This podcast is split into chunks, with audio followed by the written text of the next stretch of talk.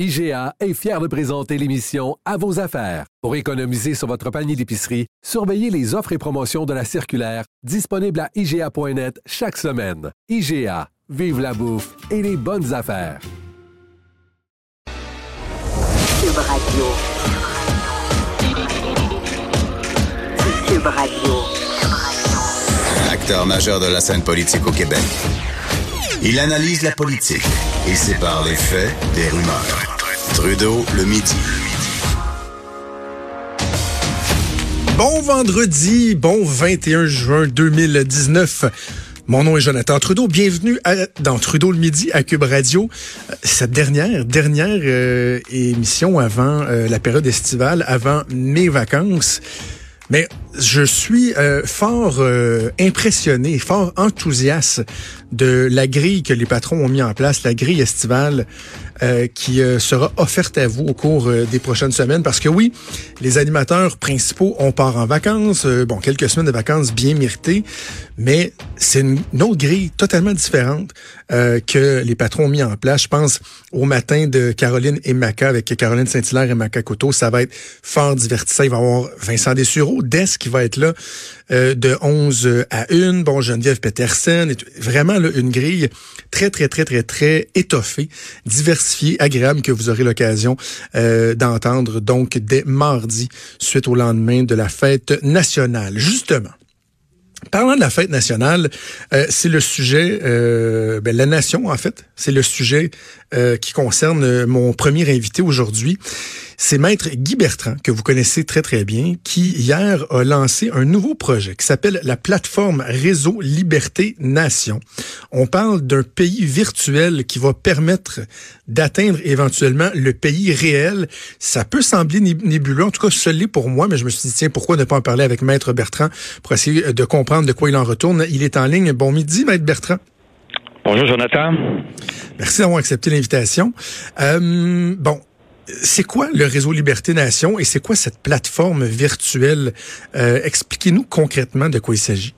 D'accord. Alors, il faut se placer euh, non pas dans les eaux de la politique traditionnelle parce que c'est quelque chose de révolutionnaire dans son contenu, puis unique dans sa présentation. J'ai vu tantôt quand on vous présente que vous défiez les conventions, puis vous prenez position. Donc, c'est, je m'explique. Le projet Liberté Nation, c'est euh, c'est une œuvre, euh, c'est un ouvrage qui comprend trois, trois volumes, plus de 1000 pages, trois tomes différents, un documentaire de 45 minutes qui a été tourné dans différentes régions, Mhm. plus le profil de chaque région, il m'en manque trois, ça prend quelques semaines par région, plus la maquette de la République euh, fédérale du Québec. On va vous expliquer tantôt parce qu'on devient une République fédérale. Alors, c'est, euh, ça s'appelle le projet Liberté Nation. J'ai commencé il y a dix ans. Il y a dix ans de travail derrière ce projet-là où j'avais, je vous dirais, une vingtaine de conseillers dans toutes les disciplines, y compris en marketing, en communication euh, constitutionnelle, et des gens de toutes les tendances, euh, des fédéralistes euh, qui ont toujours été fédéralistes de leur vie, des indépendantistes purs, des gens sans parti, des jeunes, des plus vieux. Alors, à partir de là, euh, j'ai réalisé, Jonathan, en, 1900 en 2007, que jamais le Québec deviendrait un pays unitaire comme on l'avait proposé lors de la fondation. J'étais avec M. Lévesque. On n'a jamais Mhm. pensé à ça. De... Alors, on voulait faire un, comme la France, ni plus ni moins un pays où on, a un gouvernement qui gouverne tout, qui prend tous les contrôles. Alors, euh, après avoir constaté qu'après 50 ans et deux référendums, les Québécois disaient non, me suis demandé pourquoi c'est à cause des chefs de est-ce est-ce que c'est à cause de de de de, de... et là j'ai réalisé que après consultation évidemment que nous étions euh, des fédératifs les Québécois. C'est-à-dire que par prudence, c'est historique, c'est ancestral, on mettra jamais nos œufs dans le même panier.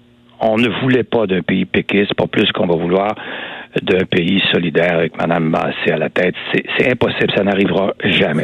Oui. Alors là, je me suis dit, si c'est vrai qu'on est des fédératifs, là, j'ai- consulté l'histoire de Desjardins en, en 1905, Alphonse Desjardins, qui a constaté effectivement que c'est en se fédérant qu'on devenait fort, qu'on devenait fort, et le mouvement Desjardins est le centième plus grand sur le plan économique au monde, le quatrième en Amérique du Nord. Donc, euh, finalement, c'est pourquoi, ça va être la première fois depuis la Confédération, ça n'a jamais existé, quelqu'un qui présente, comme on le fait là, c'est depuis dix ans, une fédération québécoise, la plus moderne au monde, où les régions deviennent des États fédérés, des États autonomes, avec un Parlement, un gouvernement, des tribunaux, comme l'île du Prince-Édouard, par exemple, ou les provinces canadiennes, comme les cantons suisses, les 26 cantons suisses, comme les États fédérés d'Autriche, il y en a neuf, comme les Landers en Allemagne, il y en a 16, et comme les, les, les, les 50 États américains et les provinces. Donc, c'est de créer une fédération typiquement québécoise, mais qui s'inspire des, des, meilleures fédérations au monde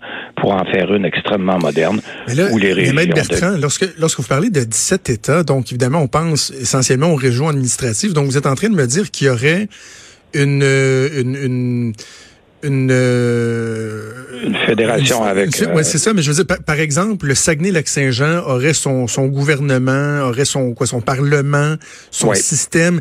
Il me semble que je comprends le territoire. Je regardais, j'ai écouté quelques-unes de, de, de, vos capsules vidéo que vous avez fait, entre autres sur l'étendue de notre territoire. Il y a rien de gênant là quand on se compare à d'autres à d'autres pays. On est un, une grande grande province parce que pour l'instant c'est ce qu'on est.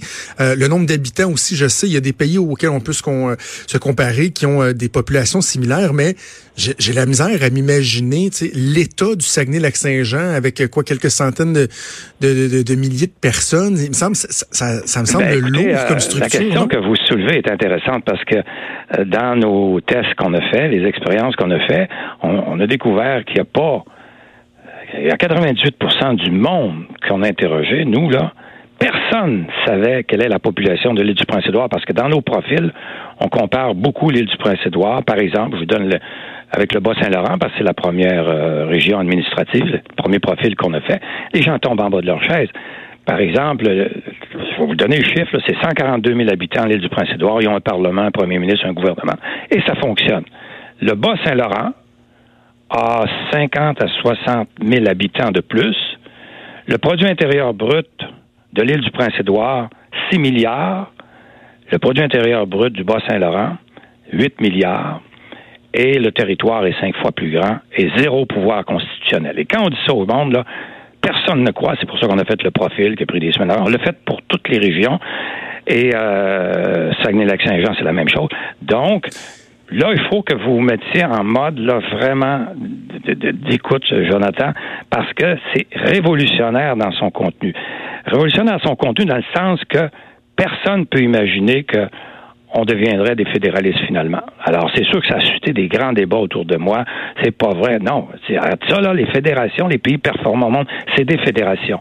Les régions, actuellement, sont paralysées sont subordonnés totalement au gouvernement du Québec, qui lui est subordonné au gouvernement d'Ottawa. Et là, on est en quête de subventions. Les maires se présentent dans le Bas-Saint-Laurent, Rimouski. Ils s'en viennent à Québec. On change de ministre, puis six ans plus tard. Le... Donc, les régions, le potentiel, le fondement même du Québec, Jonathan, c'est les régions. La force du Québec au niveau économique, au niveau euh, social, au niveau euh, culturel. Mais Malheureusement, on est dans un monde, c'est partout dans, sur la planète. Si tu n'as pas de pouvoir, tu peux rien faire. Jonathan Trudeau est à Cube Radio. Si on ne lui donne pas le pouvoir d'exercer ses talents, et, et ça ne marche pas. Donc, les régions n'ont pas de pouvoir. Le, le but, c'est de leur donner tous les pouvoirs, sauf ceux que l'État central n'aurait pas. Et à titre comparatif, évidemment, là, je vous ai donné plusieurs fédérations tantôt.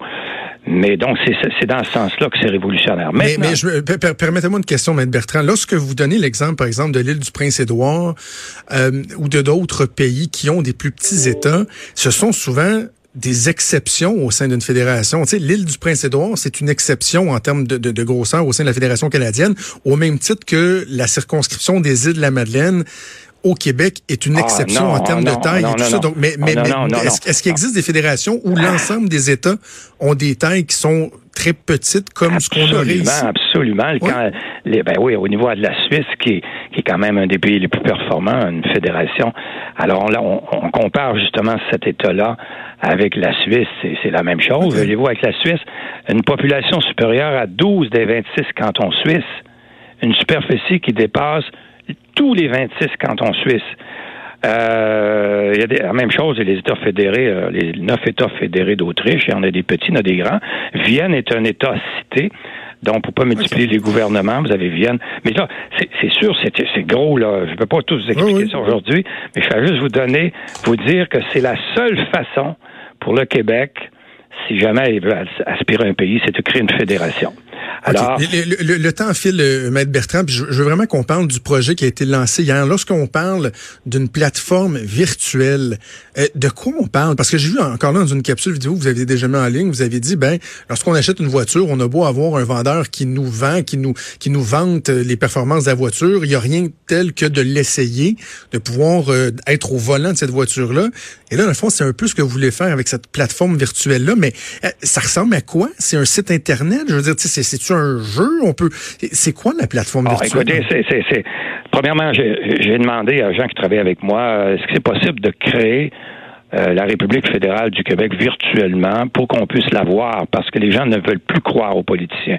Ils veulent voir, et c'est l'erreur du Parti québécois, de faire la promotion d'un objectif, mais de jamais de montrer le produit qui était le pays qu'ils souhaitaient. Donc, euh, oui, euh, euh, un informaticien de réputation internationale avec le réseau que vous devez connaître aux États-Unis, le NINC, c'est une très, très grosse entreprise qui construisent des réseaux. Qui, donc, le réseau qu'on a créé, c'est comme Facebook, mais privé, mais créé pour nous. Donc, quand vous entrez comme membre fondateur, donc les gens qui vont arriver là, c'est comme des immigrants qui viennent ici, qui vont entrer dans la République fédérale du Québec, automatiquement en donnant leurs coordonnées et leur et le nom de leur comté, ils vont tomber dans la région où ils sont. Donc, on parlait tantôt du Bas-Saint-Laurent ou de la capitale nationale. Vous, vous tomberez dans la capitale. Et là, vous, vous avez une vie active avec les gens comme vous qui vont. Et plus tard, quand il y aura plusieurs membres, ils vont créer leur propre constitution parce que les États vont avoir leur constitution, comme aux États-Unis. Et après ça, ils vont avoir des élections, ils peuvent élire un gouverneur. Et ensuite, ils vont, il va y avoir une, une, académie euh, scientifique, une académie euh, de, de, de recherche euh, où les gens vont pouvoir se, se pencher sur les problèmes de la planète quand la, quand la République sera construite. Mais donc, euh, c'est euh, c'est vraiment un, un réseau avec le fil d'actualité comme, comme sur Facebook. Euh, on peut on peut vivre là finalement, puis on est au courant de tout ce qui passe sur la planète. Mais euh, c'est pas ouvert. Est-ce que ça coûte quelque chose? oui, ça coûte 20 dollars puis 10 dollars pour les étudiants parce qu'il faut payer nous à NINC là, chaque mois le réseau. Mais il y a beaucoup de donc là on a un exécutif, on a un directeur général à Montréal, Richard Couture, réputation internationale au niveau informatique. C'est un informaticien de grande réputation. C'est lui qui, n'a, qui, qui nous a créé ça parce que moi je connais pas vraiment ça. Et euh, on a fait les tests pendant un mois avec une vingtaine de membres fondateurs, puis là, on l'ouvre, au public. Alors là, vous, vous, quand vous me questionnez aujourd'hui, puis je suis très content, euh, Jonathan, parce que ça a été fait sans publicité, rien, puis vous, vous avez eu la curiosité d'aller là. Ben oui, ben vous oui, arrivez, de curiosité. Vous arrivez dans la phase de la promotion. Quand on a un concept, il y a trois phases. La, première, c'est la conception, c'est dix ans de travail. Mais tout le monde me disait, Monsieur Bertrand, c'est bien beau, là, vous écrivez, vous écrivez, vous pondez, puis c'est votre œuvre, vous allez mourir avec ça. Mais nous, est-ce qu'on peut faire quelque chose de pratique? Là, on, on tombe dans la phase de la promotion. J'ai accepté. Donc, beaucoup de monde veulent pouvoir travailler à faire la promotion, pas d'un objectif, la promotion de la République fédérale. C'est ça l'objet. Alors, euh, cette République-là, elle va apparaître là, dans le réseau.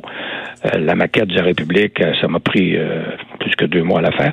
Donc, la, la maquette va expliquer à, travers le monde où on se situe en démographie, en territoire, en produit intérieur brut, etc. Et toutes les grandes questions qui sont soulevées. Sauf que quand, là, on n'a pas beaucoup de temps, mais quand vous m'interrogerez une autre fois, là, on a parlé du contenu, mais la présentation, elle est unique, absolument unique. Euh, toi, Jonathan, tu t'intéresses beaucoup au monde des affaires, donc on l'a présenté comme un plan d'affaires. Ça veut dire une, une étude de besoin. Est-ce qu'on a besoin d'une république fédérale alors qu'on a une province qui fonctionne relativement bien? Une étude de marché, est-ce qu'il y a un marché pour ça? Une étude de faisabilité, est-ce que c'est faisable politiquement, ju- juridiquement, économiquement et financièrement? Une étude de- de- d'impact, une étude d'opportunité, et après ça la maquette, parce que l'erreur euh, du Parti québécois, c'est de jamais présenter son produit puis de faire de la promotion des objectifs en marketing. On fait jamais la promotion d'un produit, c'est-à-dire de, pardon, de- de- d'un objectif. Alors quand Pelado dit on veut un pays, ça se vend pas en marketing.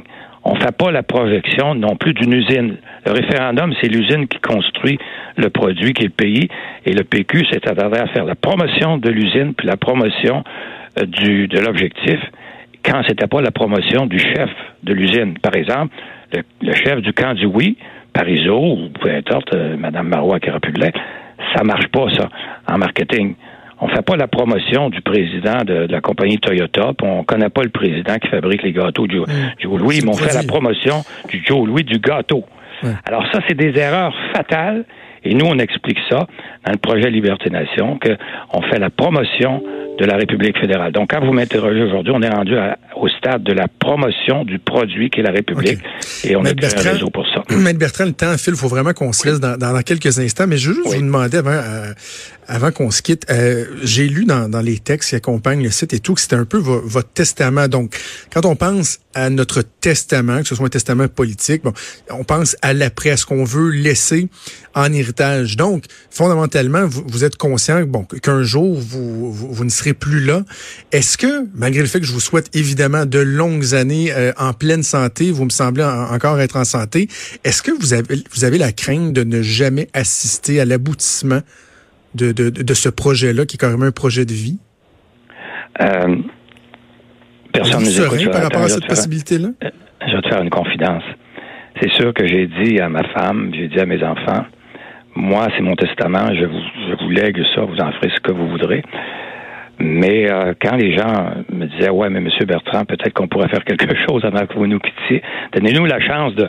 Et c'est là qu'on l'idée est venue de créer un réseau, euh, parce que je me disais avec un sourire, si je ne vois pas le pays réel, au moins j'aurais vu le pays virtuel. Parce que c'est unique au monde, ce pays virtuel-là qu'on a créé. C'est ce que Ning nous a dit, ça n'a jamais existé. Puis ce qui n'a jamais existé aussi, Jonathan, c'est la refondation d'un pays. Euh, on ne peut pas réussir si on refonde pas le Québec avec les anglophones, les autochtones, les allophones et les francophones.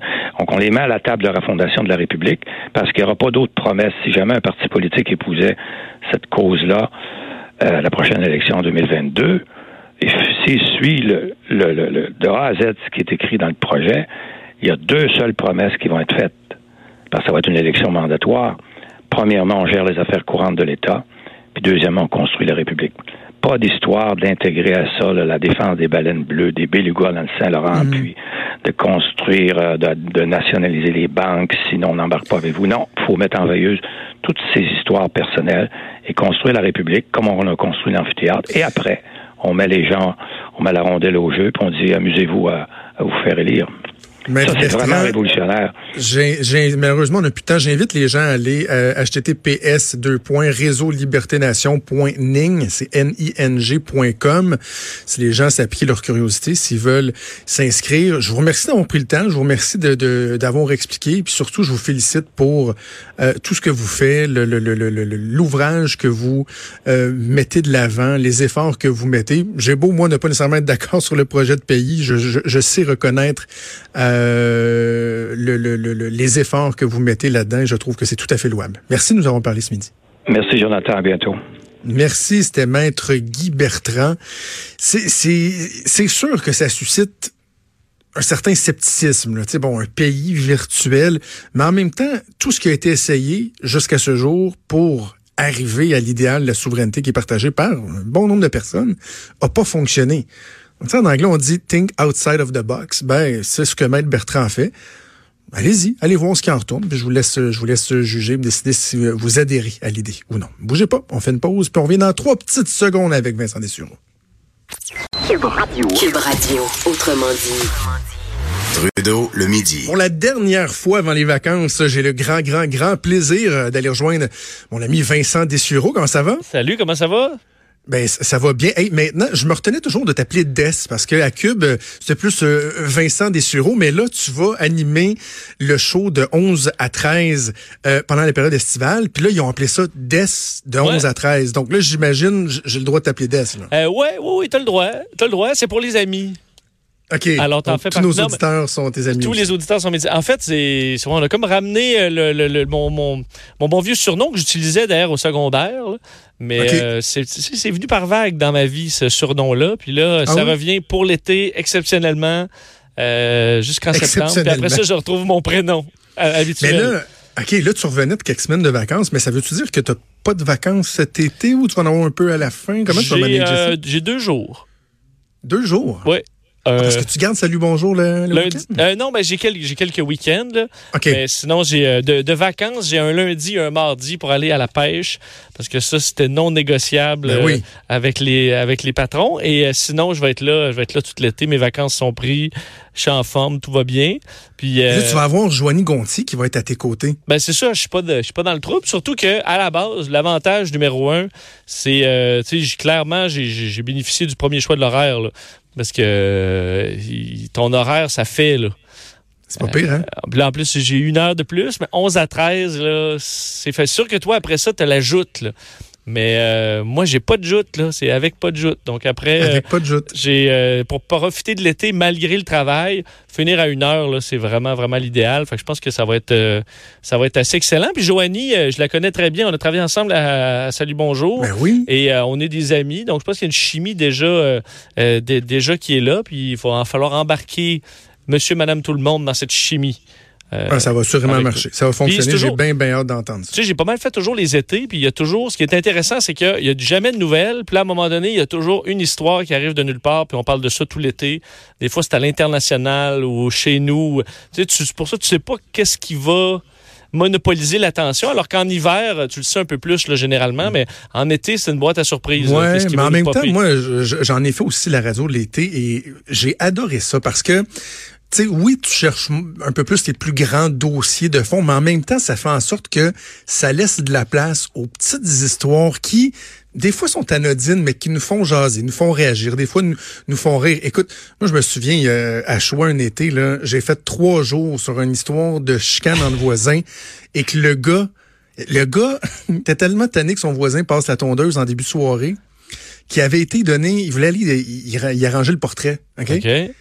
Il- avec un tournevis. Il était parti vers le gars avec un tournevis pour y arranger le portrait. Il a glissé, sa main a passé en dessous de la tondeuse puis il a perdu trois doigts. Tu sais, karma is a bitch, oh, là. oh, hmm.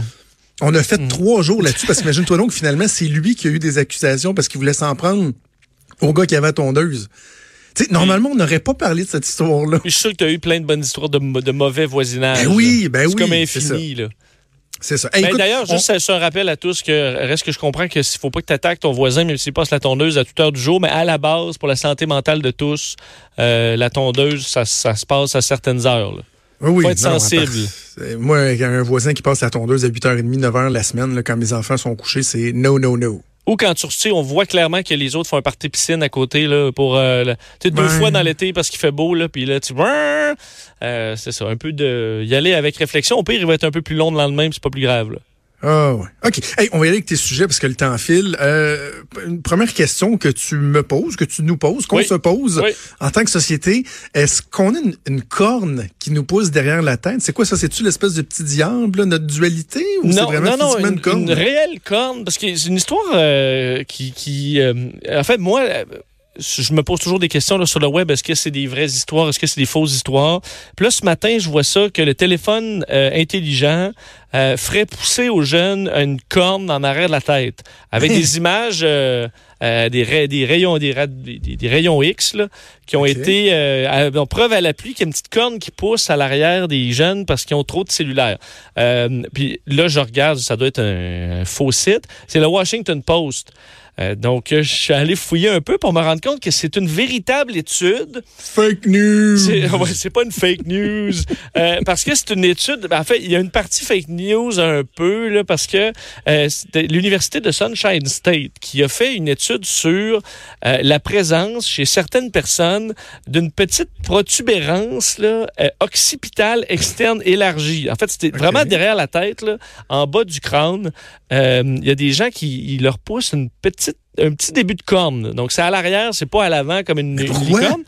Et euh, on explique que les jeunes de 18 à 30 ans ont cette, cette corne-là le pouce. Et que c'est comme chez certaines personnes plus âgées pour qui la corne le pousse aussi. Euh, la différence, c'est que chez les personnes plus âgées, la corne pousserait parce qu'ils se ramassent la tête courbée en avant. Et à force de courber, le, le crâne se modifie et se pousse une corne.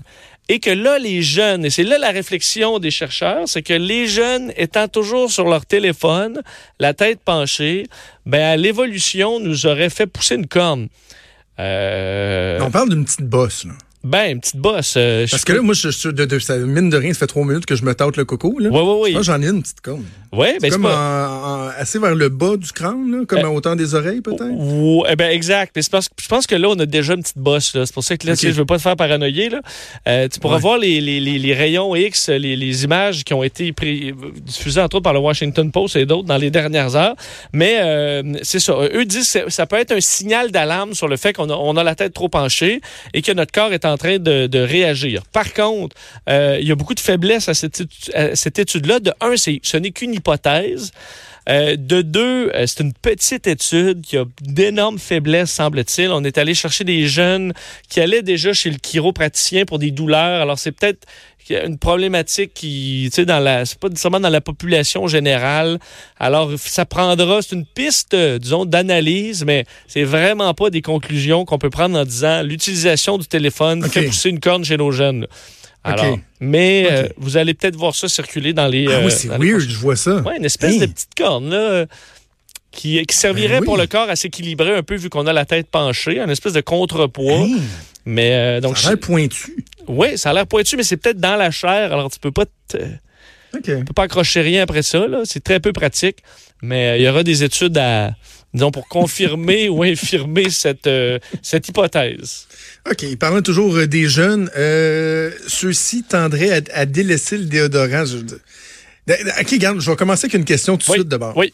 Dans ton sujet, tu dis les jeunes délaissent le déodorant. Est-ce que, comme moi, tu t'es déjà demandé pourquoi il existe des antiperspirants et des déodorants, sachant que l'antiperspirant euh, prévient un peu la sudation en plus d'éviter de puer, alors que le déodorant est juste une espèce de parfum qui masque les odeurs. Qui achète du déodorant au lieu de l'antiperspirant? C'est une bonne euh, c'est une maudite bonne que- c'est une question que je me pose euh, couramment OK, je aussi. suis pas tout seul. Non, non, non, je la, je la comprends pas. D'ailleurs, j'ai des pour avoir des amis européens, là, euh, j'ai dû leur apprendre euh, l'utilisation de, de, du- de, de, juste l'antisudorifique plutôt que l'espèce des du axe là, psh, ça fait juste donner une Oh, met odeur là, mais quand tu te lèves, non, c'est des Allemands, c'est même pas des Français, mais qui, euh, dans, Ah. tu sais, tu vas dans, dans un bar, tu, fais, Hey, tu sens vraiment le swing, il va falloir que tu fasses de quoi? Puis, mais non, je me suis mis du déodorant, ben, justement, c'est ça le problème.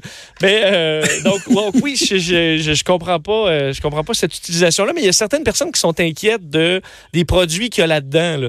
Euh, donc, entre autres, de l'aluminium dans l'antisudorifique et d'autres Ah. produits dans le déodorant, parce que là, cette étude-là inclut, de ce que je comprends, les deux, là. C'est tout ce qui se met en dessous des bras. Donc, ça inclut le, le, le- l'antisudorifique et le simple déodorant. On se rend compte qu'aux États-Unis, les jeunes euh, utilisent, en fait, 40% des 18 à 24 ans n'utilisent rien du tout pour les, euh, pour les aisselles, à part de quelque chose d'organique, là Ah, ou naturel. Euh, et tandis que ça tombe à 30% dès que tu vas un petit peu plus vieux, là, des gens en bas de 30 ans, puis ensuite chez les adultes, c'est encore plus haut. Alors, euh, ce qu'on explique, c'est qu'il y a une inquiétude maintenant qu'on va lire un peu sur tous les sites sur les produits chimiques qu'il y a là-dedans, puis les compagnies pharmaceutiques qui mettent toutes sortes de stocks sans nécessairement l'écrire et que dans le... On se vient qu'on sait plus trop quoi croire, là, parce que même les... les euh, les dermatologues, là, de ce que je peux lire, euh, recommandent d'en utiliser puis disent que c'est pas c'est pas lié au cancer. Mais il y en a qui ont peur, alors ils vont utiliser quelque chose de d'organique seulement, Ah. mais tu sais, avec les effets euh, limités que ça procure. Là. Bon, après, ça pourrait suivre mes poils. Après mes poils, ça pourrait être avril swing, juin Oh, la- swing, Ouais, je- ouais, le, dans, ouais, juin swing, les samedis swing? samedi swing. Hey, il nous reste à peu près une minute et demie. Je veux Oui. absolument, absolument que tu me parles des amourettes interespèces chez les mammifères marins. Ça, ça m'intéresse beaucoup, beaucoup, beaucoup, Ben- beaucoup. Est-ce que je dois imaginer euh, un dauphin avec un épaulard ou une Ben, baleine, écoute, mettons? t'es- ou- T'es pas, t'es pas loin, c'est que depuis les années Weird. 80, depuis qu'un chasseur du Groenland, Groenlandais, là, euh, a abattu un, un cétacé dans les années 80, puis un cétacé bizarre, là, qui a une drôle de face, puis dont on comprend pas trop la nature, ça aura pris euh, presque 40 ans, en fait, là, dont lui, il l'a fourni à des chercheurs en- dans les années 90. Et voilà que hier, euh, on a dévoilé la réponse de qu'est-ce qu'était cette bébite-là, une espèce de mammifère marin jamais vu auparavant. Et la réponse étant que on, une madame narval, donc tu sais, les narvals, c'est ceux qui ont un long, justement, une licorne, un long, long pic sur le bout du, du front. Euh, ben, madame était peut-être mal prise dans le, le vide océanique et est allée fourniquer avec un beluga. Hein? Euh, quelque chose qu'on n'avait jamais vu. C'est très rare, euh, les, les accouplements interespèces, surtout que ça ça, ça devienne pas une fausse couche ou euh, qui est vraiment un, un bébé euh, qui, qui naît et qui, euh, Ben oui. et qui devient adulte. Donc, euh, c'est vraiment un beluga, puis une, une, une narval qui ne se ressemble pas physiquement. Il y en a qui a un long, long pic, l'autre est blanc. Puis ça a fait là, pour une soirée. Alors, euh, Ben, moi, je pense qu'elle a... Parce que je, je, connaissais pas le narval. Je regarde des images en ce moment. c'est spécial, moi, je pense qu'elle l'a menacé avec son long pic. Ah, il a dit, toi, viens ici. j'ai besoin- si. Ben, ben ça en impose quand même un narval. Je, je suis d'accord, ça a l'air moins Hey. doux qu'un euh, qu'un qu'un beluga. Et euh, on dit, les chercheurs, dans notre connaissance, c'est la première et la seule preuve au monde que ces deux espèces de l'Arctique peuvent s'hybrider. Donc, ce serait le seul spécimen, mais ça montre que c'est possible. Alors, est-ce qu'on pourrait un jour euh, voir une nouvelle espèce de cétacé basée sur euh, cette espèce de d'inceste, euh, je sais pas si c'est de l'inceste là, entre les espèces, un peu, là, ou, ou de la, c'est-tu de la zoophilie? C'est... C'est de la zoophilie, parce que veux, veux pas, c'est pas, le- c'est pas la même espèce que toi. C'est ça, ça peut C'est pas comme être- si moi, je couchais avec un chimpanzé, parce qu'on se ressemble. Mais c'est ça, si c'est pas correct pour nous, pourquoi ce serait correct pour un... Euh, tu sais, ils sont... sont... Est-ce que tu sais c'est quoi l'immense pic euh, du narval? C'est quoi? Je suis en train de regarder ça. là. C'est comme un, un capteur, c'est comme une espèce de thermomètre. Ça lui permet de... Un peu comme la langue du serpent, si tu veux. Là. La température de l'eau, euh, ce qui s'en vient. Ouais, mais là, l'eau est frette, là. Elle est frette tout le temps. Elle, est à, elle est à 2 degrés, là. Hey, toi, Ça- viens ici, le beluga, viens ici. toi. Et comme, OK, OK. OK, OK, c'est beau, puis c'est poussé après. Puis, euh, mais en tout cas, il a survécu. Alors, sachez qu'on on, on l'a d'ailleurs, on y a trouvé un nom, il me semble. Euh, on va l'appeler le narwhal. Weirdo. là.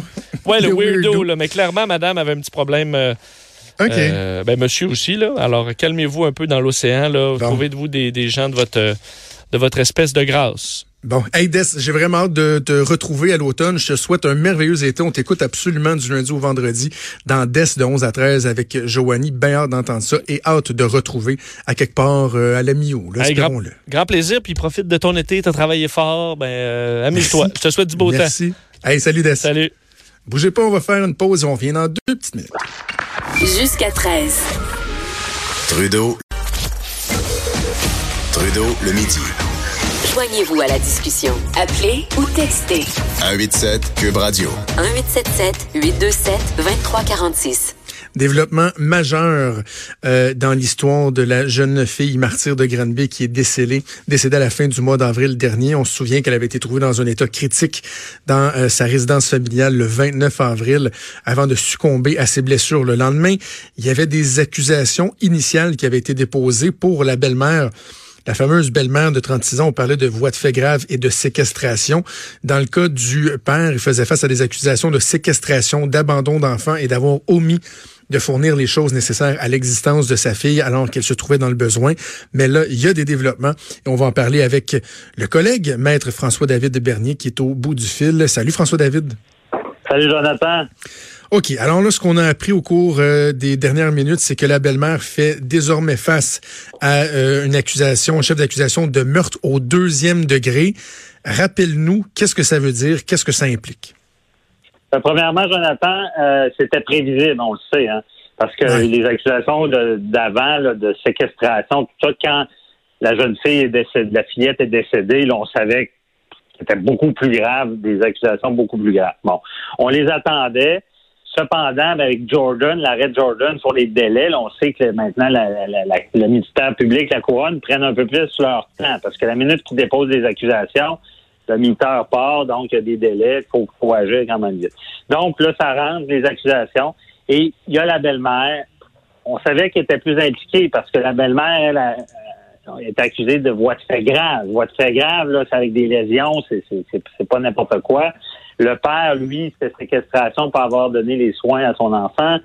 Donc, on sent que le père est moins impliqué. Et là, c'est pour ça qu'on voit des accusations de meurtre deuxième degré pour la belle-mère, parce que ce qu'on comprend, c'est qu'elle a commis un geste, euh, parce que la, la- fillette n'est pas morte durant la séquestration, est morte par après. Mais si on cause des blessures à quelqu'un, sachant pertinemment que ces, ces blessures-là peuvent causer la mort, l'exemple qu'on donne toujours, c'est un, coup de couteau euh, dans le cœur. Tu peux pas dire ah je pensais pas qu'elle allait mourir. C'est très bien que ton geste peut causer la mort, donc c'est un meurtre.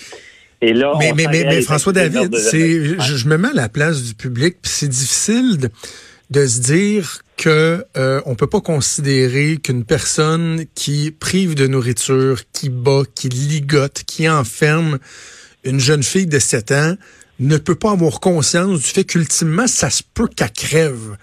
Je, je comprends là, que c'est pas directement un coup de couteau au cœur, mais tabarouette.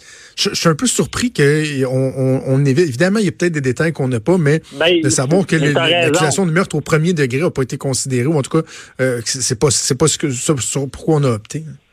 Ouais, non, non, t'as des bons réflexes, oui, premier degré, mais je fais ça, oui, puis effectivement de pas donner de la nourriture, des choses comme ça. Sauf que là, ce qu'on sent, c'est que le père qui est impliqué, lui, c'est des accusations d'homicide involontaire coupable. Ça veut dire on a causé la mort de quelqu'un ou participé. Puis, euh, par contre, la différence, c'est ça, c'est qu'on n'avait pas l'intention. Tandis qu'avec la mère, pour qu'elle est accusée de meurtre, là, il fallait avoir une, intention de causer la mort. L'intention, comme j'ai dit, de savoir hmm. très bien que les blessures que infligeais allaient la causer. Fait que tu as raison. Mais là, pourquoi pas premier degré? Je vais te dire, premier degré, vous vous rappelez, c'est euh, avec la préméditation, on dit propos délibérés. Ça veut dire réfléchir le pour puis le contre. Donc, tout le monde au début pensait que s'il y avait des accusations de meurtre, ça allait être des accusations de meurtre premier degré, qui est plus grave, beaucoup plus grave parce que, en plus, le code criminel prévoit des, dispositions que si tu commets un meurtre durant une séquestration, je comprends bien que dans ce cas-là, ben, il aurait trouvé ligoté, baïonné, tu sais, euh, et que tu commets le meurtre durant la séquestration, c'est assimilé à un meurtre premier degré. Donc, dans le dossier en partant, tu as raison. Pourquoi pas un premier degré? Je ne le sais pas moi non plus. La seule chose que je peux penser, c'est que la jurisprudence, c'est les décisions antérieures. Peut-être le fait que la jeune fille soit, la, la fillette soit pas décédée durant la séquestration, mais par après à l'hôpital. Peut-être que c'est pour ça que le ministère public, la couronne qu'on appelle, n'a pas été jusqu'à un premier degré. Est-ce qu'on aurait pu penser, moi, moi, moi j'imaginais une, accusation de meurtre au premier degré pour la belle-mère, puis peut-être meurtre au deuxième degré pour euh, le père, mais là, bon, lui, il n'est pas, il est pas, il est pas accusé de meurtre. Là, on parle donc d'inculpation de négligence criminelle ayant causé la mort. Mais il est quand euh, même, c'est quand même. Euh... Ah, excuse, tantôt, j'ai dit, je pense, homicide involontaire euh, coupable. Je me suis trompé. C'est négligence criminelle causant la mort. C'est ça son accusation? Exactement. Et il demeure accusé de, de séquestration, d'abandon d'enfant, d'avoir omis de fournir les choses nécessaires à l'existence de sa fille. OK, ben désolé avec mon homicide involontaire coupable, ça se ressemble, mais là, c'est euh, une négligence criminelle causant la mort. Ça, c'est vraiment, c'est que d'une manière déréglée, téméraire. Ça veut dire qu'un père normal euh, ou un, tuteur normal ne ferait jamais ce genre de choses-là. Puis le fait qu'il ait tellement été négligent là, que ça, ça a causé la mort ou euh, ça a aidé à sa mort. Là, on comprend mieux que lui, il s'est fermé les yeux, il a participé, mais que peut-être que le cerveau en arrière de ça qui, en voulait puis qui avait l'intention de tuer, mais c'était vraiment euh, la belle-mère. C'est ce qu'on peut lire comme ça, sans tout avoir les détails. Bon, on va continuer de, de, suivre ça. Hey, François David, pendant que je t'ai, toi, tu fais partie des gens qui prennent le relais à partir de la semaine prochaine, pendant que nous, on va se la couler douce euh, au soleil. Avocat à la barre dès mardi, ça va être de 9h à 11h. À quoi on peut s'attendre comme show, François David? on s'attend ben, un peu les, chroniques qu'on fait ensemble. Euh, on va, on parle de justice, mais c'est des affaires publiques. On va très large. On va dans les coulisses. On essaie de faire comprendre d'une manière on peut le dire, même si c'est judiciaire, des fois, c'est divertissant, c'est intéressant. On essaie de faire, faire découvrir toute l'actualité. Puis déjà, mardi, ben, Jonathan, tu sais très bien qu'on va parler de cette cette fille-là ben de, Grande B, ben avec la juge Nicole Gibault, avec Jean-François Brochu, le policier. On, mm-hmm. on, va essayer de comprendre encore plus qu'est-ce qui s'est passé, parce que c'est des drames humains. Puis c'est ça mm-hmm. l'émission. Merci d'en parler. Puis euh, Euh, puis toi, je te souhaite un bel été. J'espère que tu vas te reposer. Tu as travaillé fort euh, cette année. Oui, oui, ça devrait, ça devrait. Écoute, c'est un plaisir. Je te souhaite un bon été. Euh, amuse-toi bien parce que bon, c'est le fun de faire la radio, même si des fois les sujets évidemment sont sont plus lourds, sont Ouais. plus euh, difficiles. Mais amuse-toi dans, dans, dans, ce trip-là d'être à la barre euh, de ton émission. Puis on se reparle euh, au mois d'août assurément. Ah, merci beaucoup, Jonathan. Bye bye. Bon été. Merci. Salut, c'était Maître François-David de Bernier. Donc, on va pouvoir entendre du lundi au vendredi, tous les jours de semaine, dans la grille estivale de Cube Radio, de 9 à 11, avec plusieurs collaborateurs. Et donc, on parlait de, ce nouveau développement, évidemment, suite à ce drame de Granby. Avant d'aller en pause, juste un petit mot sur euh, le retour en fait, non, je vais le dire comme ça parce que on dirait que c'est la spin qu'on y donne depuis qu'il y a 24 heures là, sur le retour éventuel des expos. Là, là, on va. J'invite mes amis montréalais, entre autres, je sais les expos, ça rejoignait tout le monde au Québec. Moi-même, j'étais un, un grand, grand fan des expos. Ça fait toujours rire mon collègue Hugo Veilleux, mais j'ai été un joueur de baseball. J'ai arrêté à 21 ans, j'ai arrêté junior. J'ai joué longtemps au baseball. Ça a été mon sport de prédilection avec le hockey. Donc, j'adorerais que les expos reviennent. C'est quelque chose qui manque. Il y a un vide. Euh, c'est le fun, le baseball. Là, je suis assistant coach dans l'équipe de mon petit gars dans, dans le, le- la tombe. Puis on, on a bien du fun. J'aimerais ça, les expos. Mais calmez-vous. Sniffez, expirez un petit peu avec l'annonce qui a été faite hier de la possibilité de l'autorisation en fait, de l'ouverture de la MLB, la, la, la, la, Ligue de baseball majeure, à ce que les Devil Rays de Tampa Bay puissent, au cours des prochaines années, séparer euh, leur grille, euh, leur horaire de, de, de, partie à la maison, à domicile. C'est quoi, je pense, c'est 160, 170 games, je pense, une saison de baseball. Donc, bref, la moitié qui, normalement, serait entièrement à Tampa Bay. Ben, ils sépareraient ça moitié-moitié avec Montréal. On parle d'une première portion de la saison, comme il fait fret chez nous, euh, et que le toit, hey, imagine, c'est plate, il y a de la neige, je fais le toit au stade, tu sais pas si ça va tomber ses joueurs et ses spectateurs pendant une game. Là. Fait qu'il faut attendre que la neige soit bien fondue. Donc, première partie de la saison, les parties à domicile seraient à Tampa Bay. Deuxième partie de la saison, les parties à domicile seraient à Montréal. Donc, on aurait comme une espèce d'équipe en garde partagée. Ça semble emballant. Mon Dieu, que je ne mettrais pas une scène là-dessus, par exemple. Sur les chances, si on me demandait de parier, est-ce que ça va arriver? Est-ce qu'on va voir les euh, Devil Rays ou euh, ceux que, bon, euh, certains les appellent même les X-Rays, un mélange de, de Expo et de Devil Rays. Est-ce qu'on va les voir jouer à Montréal au cours des prochaines années? Je ne mettrais pas deux piastres là-dessus. Même pas une pièce, même pas un 30 sous. Et la raison pour laquelle je vous dis avec beaucoup d'assurance de vous calmer le bacon, ceux qui sont emballés par cette idée-là, c'est que moi, je suis à Québec. Tu je suis un- ancien Lavallois, là, mais ça fait 15 ans, on va faire 16 ans, je pense, je suis à Québec. J'ai vécu la saga du retour non avéré des Nordiques au cours des dernières années. Écoute, on y croyait tellement qu'on a bâti le centre Vidéotron que euh, euh, on aime beaucoup, qu'on apprécie parce qu'il y avait un besoin évident, même si on aimerait mieux qu'il y ait un club de hockey dedans, il y avait un besoin d'avoir un amphithéâtre de, qualité, puis qu'on a des spectacles, maintenant au centre Vidéotron, on est bien content de l'avoir. On se cachera pas que l'idée première derrière la construction du centre Vidéotron, c'était la perspective d'avoir une équipe de hockey, puis on y croyait. Les signaux étaient là, les signaux de la Ligue nationale qui disaient oui, oui, Québec, on aime ça. Puis le problème, c'est que non seulement nos espoirs ont été déçus, mais euh, on a réalisé à Québec à quel point on a fait rire de nous par la Ligue nationale de hockey. À quel point on a été un outil de chantage, de manipulation d'autres marchés pour leur dire Hum, là, euh, hein, arrangez-vous, là. Parce que sinon, on va à la Québec. Regardez ça, on l'a dit, le Québec sont prêts, les autres sont prêts. Ça a même servi à faire augmenter la valeur des franchises euh, éventuelles. Donc, par exemple, ce que Vegas a payé, parce qu'ils disaient, ouais, ben là, attendez, là, regardez. Nous autres, là, si vous voulez pas payer plus cher, on a Québec qui est prêt. 400 millions demain matin sont prêts. Euh, est là. Euh, on a des liens qui sont créés.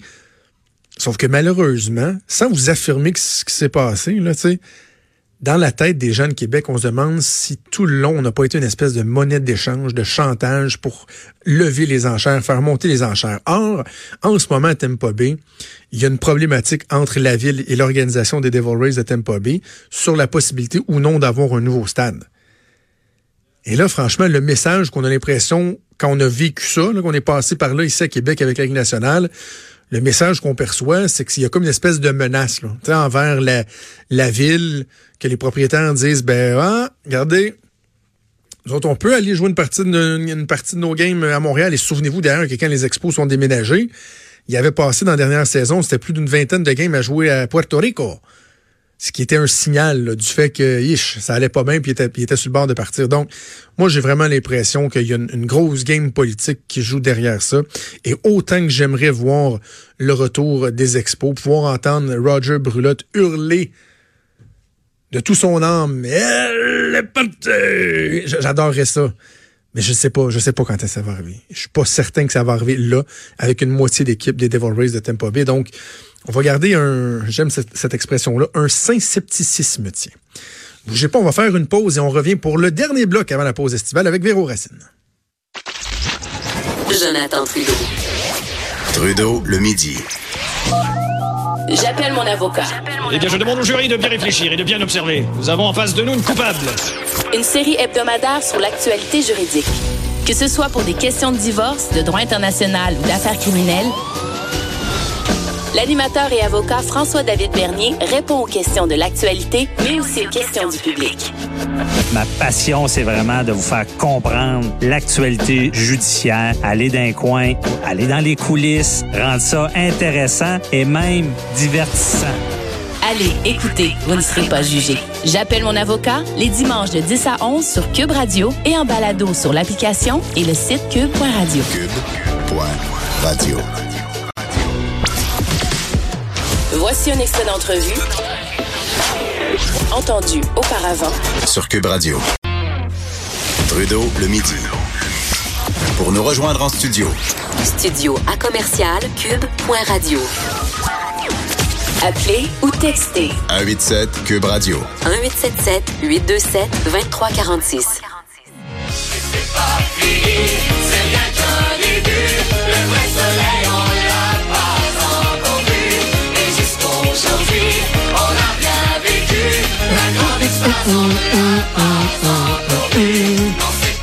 Véro, Hey! c'est des bons souvenirs, là. Ah, nostalgie quand tu nous tiens. Star Academy 2003. Écoute, Ouais. moi, j'avais 22 ans. Ça, a- ça a marqué l'histoire artistique du Québec. À quel point, là, ce premier show de télé-réalité-là avait fédéré les gens. Je me souviens, il y avait la, c'était-tu- il y avait la guerre en Afghanistan qui débutait. En tout cas, je, je pense le premier soir, il y avait eu les États-Unis qui avaient attaqué. J'ai des souvenirs, de, cette époque-là, à quel point, on a tripé écouter Star Academy, Wilfred, Marie-Hélène, Marie-Mé, la première cuvée qui avait euh, tellement pogné. Et là, et là, on nous annonce ce matin, comme ça, sans avertissement, que ça se peut que Star Academy revienne. C'est fou, hein? La vie est tellement bien faite. Ben oui, ça nous a fait découvrir euh, plein d'artistes. On dirait que ces gens-là faisaient presque partie de notre vie parce qu'on les suivait aussi au quotidien. Euh, ils étaient isolés euh, 24 sur 24 dans une maison. Euh, ils apprenaient le chant, le théâtre. Euh, ça donnait plein de moments euh, remplis d'émotions.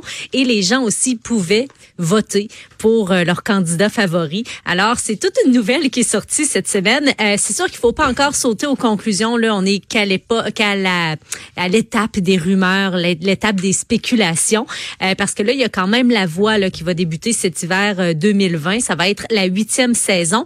On sait aussi déjà les dates pour les pré-auditions de la voix 2019. Donc, s'il y a un Star Academy, évidemment, ça serait pas tout de suite. C'est ça.